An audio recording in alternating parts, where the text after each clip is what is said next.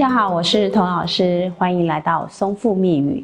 今天要跟大家讨论的议题是早泄，它到底是天生？还是后天的。其实呢，在男性医学会呢，他们定义上呢，会说，只要你是在一分钟以内，叫做天生；如果是在三分钟以内，我们叫做后天。在现在这个年代啊，其实很多人说，哎，一分钟跟三分钟跟我们进行的速度其实是有关系的。所以呢，在世界男性医学会，他又重新做了评估，他认为啊，只要是我们难以控制，不管你是多久时间，都称为早泄。也就是说，不管你是十分钟还是十五分钟，只要是没有办法去控制，就叫做早泄。不管你是不是压着别人的。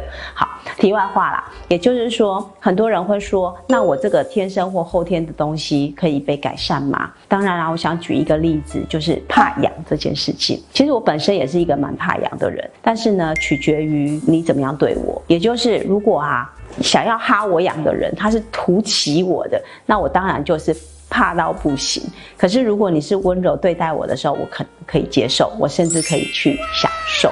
所以很多人说地雷区就是摇滚区，大家懂吗？也就是说，我们的敏感度呢是取决于进行的速度，还有双方面怎么进行的协调。所以早泄的问题呢，我们是神经过敏感，如何去处理神经敏感的问题？当然，第一个我们是说，人体最大的性器官是在我们的大脑。我们如何在大脑上去做减敏？我们增加我们对于性的刺激。但是我们对于身体的刺激呢，也要相对的去适应。那唯独是从大脑跟我们的器官上去做一个协调，才能够达成一个比较好的状态。可是呢，很多人说老师说的这些呢，我在老师的影片上都有看到哦。可是为什么我的状况并不好？那我们就要去关注，也就是我们的左手摸右手，跟别人的手摸我们的手，应该是不一样的，对吧？所以呢，如果你所有的练习都是在自己的训练场上，甚至呢，你从来都没有经过大脑的刺激，那这些练习呢，再怎么好，再怎么一百分，再怎么好棒棒，可能都是你自己自学的。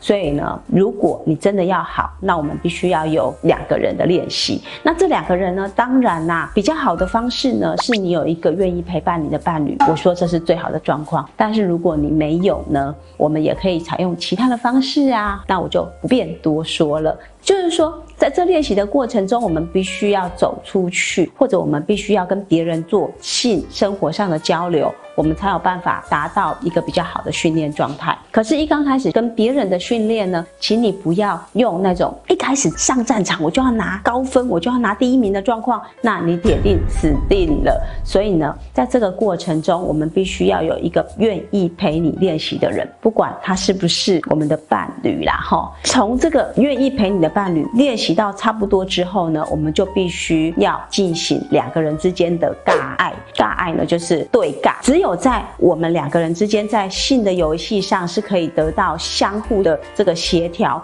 或者是相互相互的增加我们的脚力比赛，我们才可以在这个过程中得到一个比较完美的结果。好，我再跟大家复习一次哦，就是说早泄处理的方法，先从我们自己的练习开始。如果我们在我们的自己的练习场里面没有办法克服到敏感程度的提高，也就是大脑或者是阴茎上的敏感程度，我们不可能出去跟别人做这个友谊赛。一旦我们有自己的能力以后，我们出去跟别人友谊赛，才有办法跟别人尬爱。这个过程中呢，它是需要一段时间的。所以，如果啊，在看这个影片的观众朋友知道这个状况呢，你就不会感到挫折喽。也就是说，在这个过程中，给自己一点时间，好好的去钻研你自己的身体，跟我们的大脑，还有跟别人的协调度，我们的早泄问题就能够迎刃而解了。好，我们今天这集就到这里，拜拜。